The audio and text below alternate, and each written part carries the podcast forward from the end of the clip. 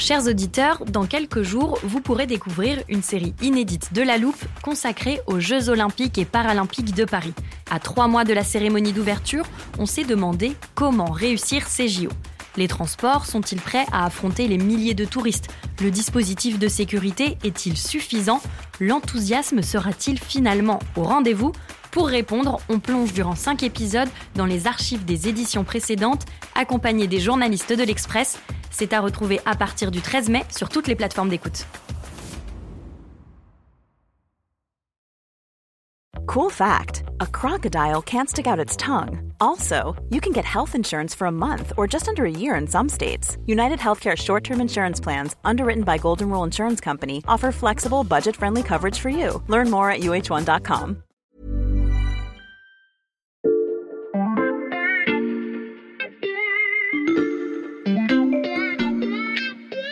Salut, c'est Xavier Yvon. Nous sommes le mercredi 30 novembre 2022. Bienvenue dans La Loupe, le podcast quotidien de l'Express. Allez, venez, on va écouter l'info de plus près. En bon auditeur fidèle de La Loupe, vous êtes capable de citer chacun des membres du service économie de l'Express et sa spécialité, mais vous ne savez peut-être pas qu'il existe une règle dans leur service. Une enquête n'est jamais terminée. Il faut la relancer régulièrement et généralement ça porte ses fruits. Par exemple, en mars dernier, quand la France et ses alliés avaient annoncé vouloir s'attaquer à la fortune des oligarques russes, Emmanuel Botta, le chef adjoint, avait pris le sujet à bras-le-corps. Il avait enquêté sur les moyens mis en œuvre pour appliquer ces sanctions, et il était venu nous raconter tout ça dans la loupe on voit bien que ce que cherchent les pays occidentaux, c'est l'effet blast. L'idée, c'est de sidérer les milliardaires, d'aller plus vite qu'eux en multipliant les sanctions partout et en grossissant ces listes. En 2014, les oligarques ont perdu de l'argent, mais globalement, il n'y a pas eu de panique. Là, on voit, nous, on a eu affaire, enfin, on a, on a eu accès pardon, à des dossiers de banquiers d'affaires qui sont missionnés par des oligarques qui leur disent, mais on veut vendre et on veut vendre vite. Emmanuel nous avait aussi expliqué que, passé l'effet d'annonce, la tâche serait beaucoup plus complexe. Mais à l'époque, le ministre de l'économie Bruno Le Maire se montrait très confiant. Aucun oligarque ne passera entre les mailles de nos filets. C'est notre objectif. Neuf mois après cette déclaration ambitieuse, le service économie s'est dit qu'il était temps de faire le bilan de la pêche. Et autant vous le dire tout de suite, les filets de Bruno Le Maire ne sont pas très remplis.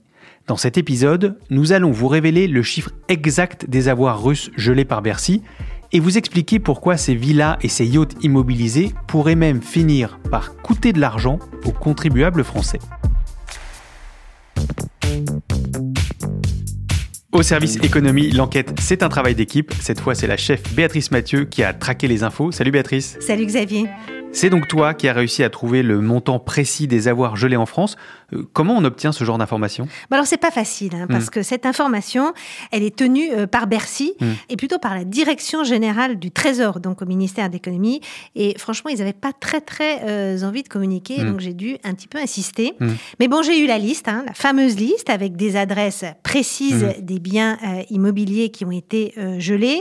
J'ai essayé de recouper avec des noms hein, parce qu'on a des adresses mais on n'a pas le nom en face. En fait, on a deux listes la liste des biens et puis la liste des gens qui sont sous sanction. Hmm. il faut essayer en fait de faire euh, le lien euh, entre ces deux listes. Alors j'ai trouvé hein, euh, parfois le lien et puis ben, j'ai tout donné à notre infographiste hein, Dario Ingiusto qui les a utilisés et qui a hmm. fait une super carte qui est disponible hein, sur notre site internet. Moi je te l'ai imprimée. Alors tu vois, tu peux la regarder là. Et eh ben encore un exemple de travail d'équipe. C'est vrai qu'elle est très réussie cette carte. Alors, je vois des points rouges qui correspondent à des biens immobiliers et des petites icônes de bateaux, ça ce sont des yachts. Et donc en tout, ça représente combien? Bon alors patience, patience. Hein. Avant de te donner le chiffre, on va regarder un petit peu en détail la carte. Hein. C'est important pour la suite. Hein. Ok, alors je la décris pour nos auditeurs. Euh, ces biens sont essentiellement concentrés à Paris, dans les Alpes et sur la Côte d'Azur. Oui, alors derrière chaque petit point rouge que tu vois là, mhm. se cache en général une propriété luxueuse. Hein. C'est de très très beaux chalets à Courchevel, des villas magnifiques à Saint-Tropez ou à Saint-Jean-Cap-Ferrat. Mhm. Et puis à Paris, bah, c'est de très très beaux hôtels particuliers. Alors moi j'en ai vu un hein, dans le très chic 7e arrondissement, à l'angle du quai Anatole France et de la rue de Solferino, avec une vue incroyable à la fois sur le musée d'Orsay et sur le jardin des Tuileries. J'y suis allée et puis alors j'ai pris des photos et je te les ai amenées. Ah oui, c'est beau, et ça a l'air immense. Oui, oui, c'est très beau. Alors, c'est un hôtel particulier qui date de la fin du 19e siècle. Mhm. Alors, il y a une verrière gigantesque, des vitraux, euh, des fresques Art Nouveau, il y a un escalier monumental euh, en fer forgé. Mhm. Pour la petite histoire, c'était un hôtel particulier qui avait été racheté au début euh, des années 50 par le groupe Pernod Ricard, Mhm. qui en avait fait bah, pendant des décennies son siège européen. Et puis, ils ont vendu en 2012 cet hôtel particulier à un oligarque russe qui s'appelle Alexis euh, Il l'avait vendu à l'époque hein, pour 28 millions d'euros. Et puis, euh, notre russe a fait énormément euh, de travaux. Il a creusé un spa en sous-sol. Il a fait un, un ascenseur euh, pour ses voitures euh, de luxe. Il a fait un bassin au milieu de la cour. Tout ça a coûté très, très cher. Mhm. Mais c'est pas tout ce qu'il a, hein, Kousmitchev. hein. Là aussi, j'ai essayé, avec les deux listes hein, dont je te Mhm. parlais au début, de retracer en fait tous ses avoirs. Il a aussi une magnifique villa à Saint-Tropez avec une, une vue imprenable sur la plage de Pamplonne. Et c'est le puis point là- rouge ici. Et puis il a deux yachts, tu vois. Là, c'est là. Alors là, c'est le petit ours et là, c'est la grande ours. Mm. Et tous ces biens, bon ben, sont gelés. Puis alors, tu vois là tous les points là dans la mer, ben, c'est tous les points des yachts. Alors il y en a pas tant que ça. hein. Il y en a Mm. que six qui ont été gelés, dont celui-là à la Ciotat, l'Amore Vero. Tiens, regarde.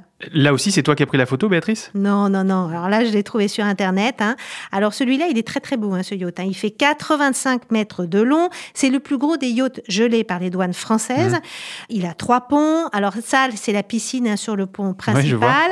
Et puis elle se transforme en plateforme d'hélicoptère. Mhm. Mais bon, là, j'arrête avec les exemples. Et donc là, tu vas nous donner le fameux chiffre. Et oui, alors euh, le chiffre, c'est 1,3 milliard d'euros. Mhm. Comme ça, on se dit, waouh, un mi- 1,3 milliard, c'est beaucoup pour toi et pour moi. Mais en Mhm. réalité, hein, c'est pas grand-chose. Ça, ça comprend tous les biens immobiliers. On a dit hein, les maisons, les chalets, tout ça, les yachts, Mhm. un petit peu de patrimoine financier, c'est pas beaucoup, hein, c'est un peu plus de 100 millions euh, d'euros. Et il y a six hélicoptères et puis un petit peu d'œuvres d'art. Mais c'est très loin euh, de ce qu'espérait euh, Bercy. Si on reprend tout ce qui a été gelé par les alliés, c'est-à-dire l'Union européenne, la Suisse, le Royaume-Uni et les États-Unis et le Canada, Mm. on doit être grosso modo à une cinquantaine de milliards. C'est franchement pas beaucoup. Dans l'épisode qu'on avait fait juste après l'invasion, ton collègue Emmanuel Botta nous avait expliqué que le plus compliqué, ça allait être de prouver le lien de propriété entre chaque actif et l'oligarque à sanctionner. Est-ce que c'est pour cette raison que le bilan est si maigre?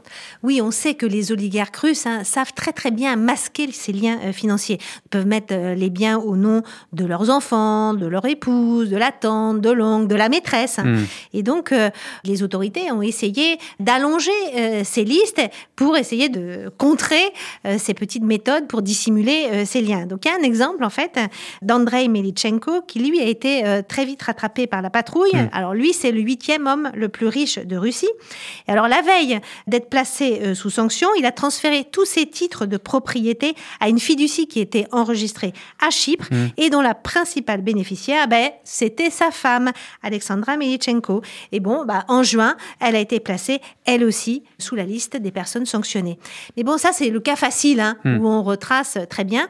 Ça devient beaucoup, mais beaucoup plus compliqué quand les liens financiers disparaissent sous un empilement, en fait, de sociétés écrans qui sont domiciliées dans des paradis fiscaux. C'est les îles Vierges britanniques, c'est Bahamas ou les autres. Tu parles de paradis fiscaux, Béatrice. Alors je pense que c'est le moment de présenter à nos auditeurs un interlocuteur qui les connaît très bien et qui va nous accompagner pour la suite de ce podcast. Je m'appelle Renaud Van Ruymbeck. J'ai été juge d'instruction euh, pendant des années et des années, notamment une vingtaine d'années au pôle financier à Paris. Et puis j'ai pris ma retraite en 2019. On l'a appelé parce que pour avoir lui-même traqué l'argent des milliardaires fraudeurs, Renaud Van Ruymbeck sait parfaitement comment les oligarques procèdent pour échapper aux sanctions. Les biens sont pas à votre nom, jamais à votre nom, mais ils sont au nom euh, d'une société panaméenne, euh, d'une société des Bahamas que vous achetez, société écran purement bidon, clé en main.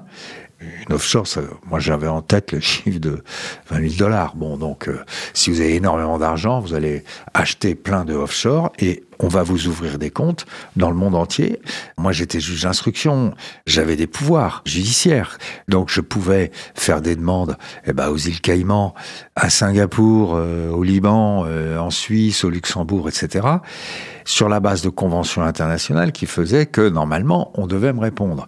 Même dans ce cadre-là, souvent on n'y C'est encore plus compliqué pour Bercy parce que ils n'ont pas les pouvoirs que peut avoir un juge d'instruction. c'est encore plus compliqué pour Bercy.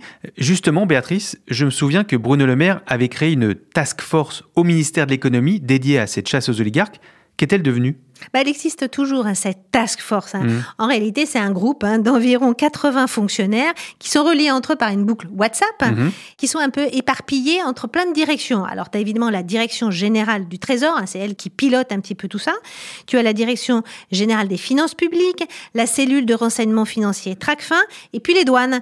Sauf que euh, ils sont pas vraiment en mode commando, mmh. parce que, et ça, Bercy me l'a dit, vous savez, nous, euh, ces fonctionnaires, ils ont aussi autre chose sur le feu.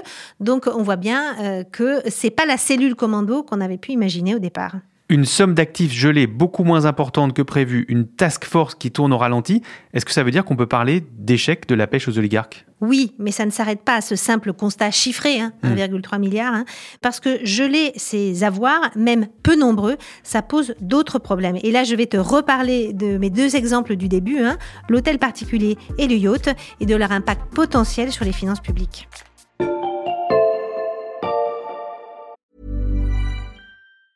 Hey, I'm Ryan Reynolds. Recently, I asked Mint Mobile's legal team if big wireless companies are allowed to raise prices due to inflation. They said yes. And then when I asked if raising prices technically violates those onerous two year contracts, they said, What the f are you talking about, you insane Hollywood ass? So to recap, we're cutting the price of Mint Unlimited from $30 a month to just $15 a month. Give it a try at mintmobile.com slash switch. $45 up front for three months plus taxes and fees. Promoting for new customers for limited time. Unlimited more than 40 gigabytes per month. Slows. Full terms at mintmobile.com.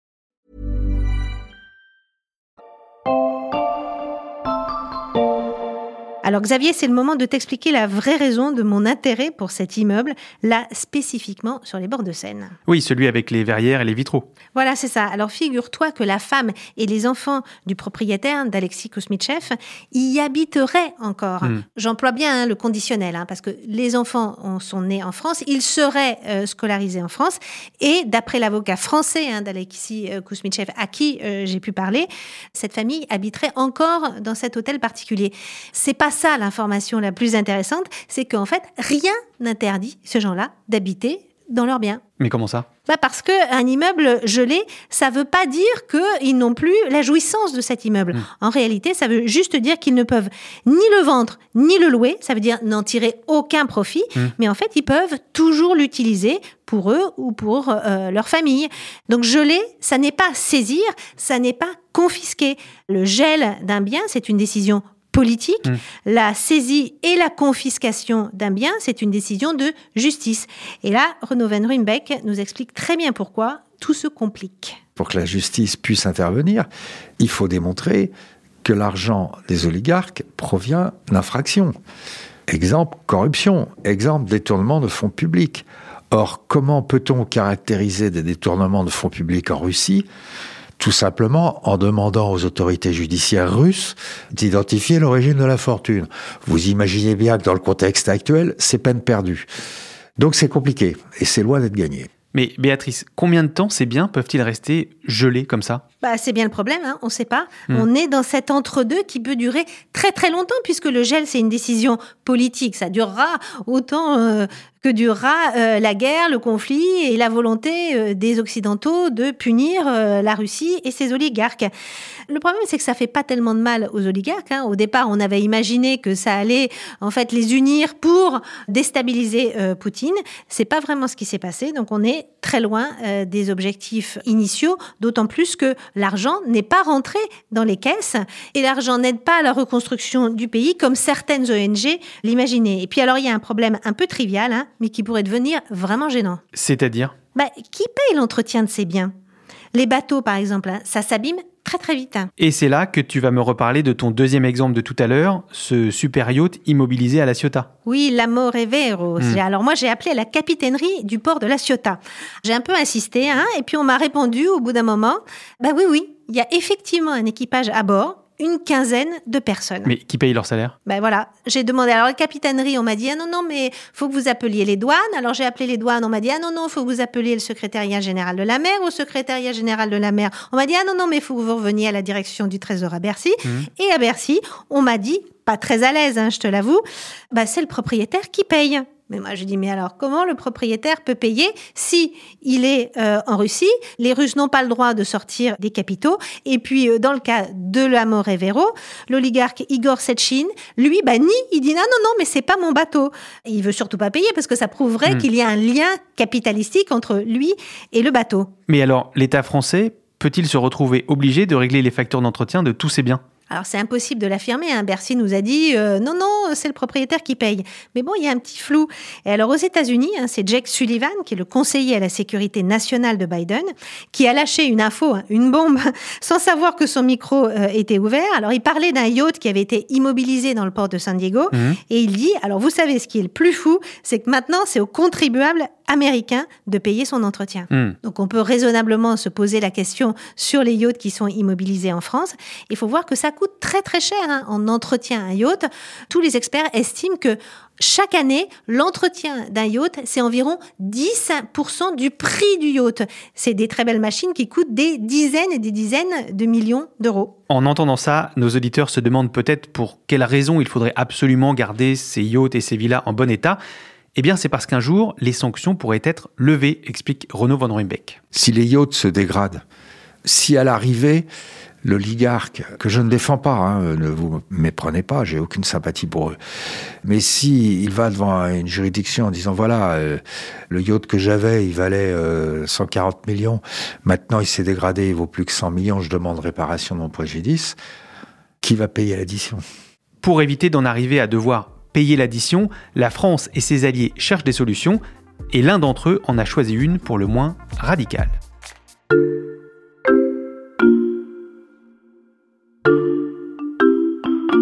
Today, Canada is announcing new sanctions on 10 individuals, Par la voix de son Premier ministre Justin Trudeau, le Canada a lui aussi annoncé s'attaquer aux oligarques russes. Il a établi une liste de noms, gelé des biens, mais avec une différence de taille, Béatrice. Oui, le problème, comme on l'a expliqué, c'est comment on fait pour passer du gel Hmm. à la saisie.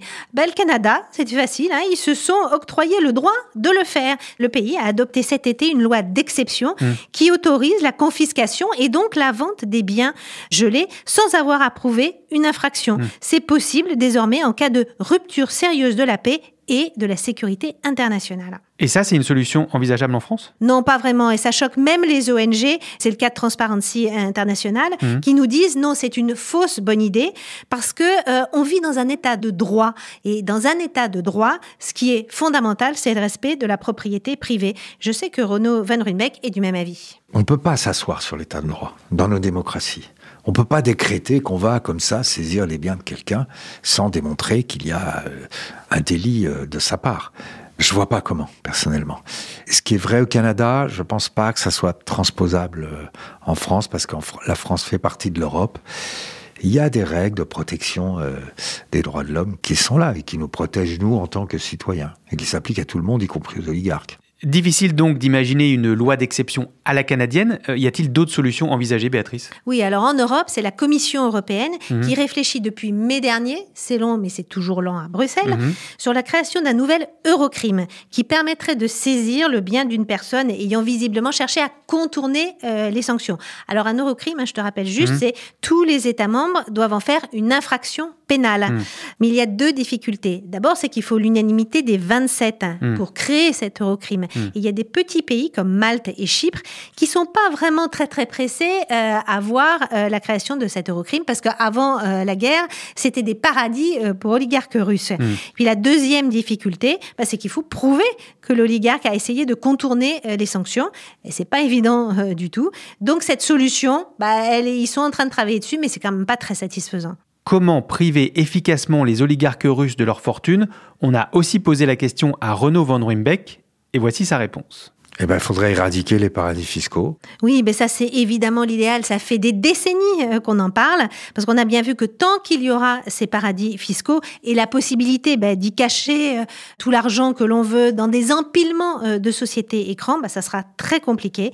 Mais Renaud Van Ruymbeck est bien placé pour savoir que ça fait des années qu'on dit qu'on va s'y attaquer. Hein. Sarkozy l'avait dit, j'ai éradiqué les paradis fiscaux. et rien ne change. Le G7 avait annoncé la fin des paradis fiscaux avec des listes grises, etc. Ça n'a pas changé grand-chose. L'OCDE impose des normes, etc., des échanges de données, d'informations, etc., qui vont dans le bon sens. Mais euh, il y a énormément de trous dans la raquette. Donc, euh, résultat, il y a toujours énormément d'argent qui circule dans ces paradis fiscaux en toute impunité. Malheureusement, il faut des catastrophes pour que le monde bouge et la guerre en Ukraine en est une. C'est choquant qu'on ne puisse pas euh, saisir les avoirs d'oligarques. Les États veulent le faire, ils n'y arrivent pas. Donc on peut aussi se poser la question à l'arrivée, se dire pourquoi ils n'y arrivent pas, et demander des comptes aux paradis fiscaux qui abritent ces avoirs. Ils sont pas à l'abri de ça un jour. Quel est l'événement qui créera cela? J'en sais rien, mais nécessairement un jour les États réagiront. Un jour, les États réagiront face aux paradis fiscaux. Et d'ici là, on aura sûrement consacré de nouveaux épisodes à cette enquête au long cours sur les avoirs des oligarques russes. Merci Béatrice. À bientôt. Béatrice Mathieu, chef du service économie de l'Express. Merci aussi à l'ancien juge d'instruction Renaud Van Ruymbeck. Son dernier livre s'appelle Offshore dans les coulisses édifiantes des paradis fiscaux. C'est aux éditions Les Liens qui libèrent. Pour retrouver toutes les enquêtes du service économie ainsi que les infographies et les cartes qui les accompagnent, rendez-vous sur l'express.fr. Le premier mois d'abonnement numérique est à 1 euro en ce moment. Et pour ne rater aucun épisode de La Loupe, pensez à nous suivre sur votre plateforme d'écoute favorite, par exemple Deezer, Apple Podcast ou Podcast Addict. Cet épisode a été monté par Ambre Rosala et réalisé par Jules Cro. Retrouvez-nous demain pour passer un nouveau sujet à la loupe.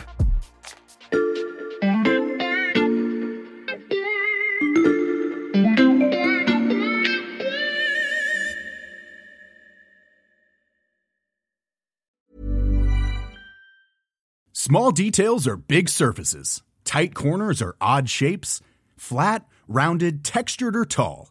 Whatever your next project, there's a spray paint pattern that's just right. Because Rust new Custom Spray 5 in 1 gives you control with five different spray patterns. So you can tackle nooks, crannies, edges, and curves without worrying about drips, runs, uneven coverage, or anything else.